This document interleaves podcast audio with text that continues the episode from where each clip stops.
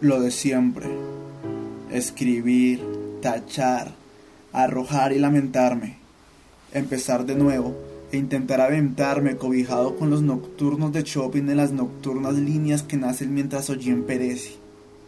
Y aparece tímida la mañana, cuasi asomándose por todo aquello que la oscuridad no permite corromper, alardeando su traje de matices malva, dedicándose a todo embellecer incluso la nostalgia de los noctámbulos y el abrigo de cartón que los hombres que dicen, mostrándose fuertes no sentir frío, pero con sus gestos gélidos contradecirse.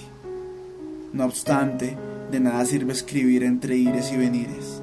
A las palabras me contaron que el viento se las lleva. Yo me enteré que vuelven como huracanes.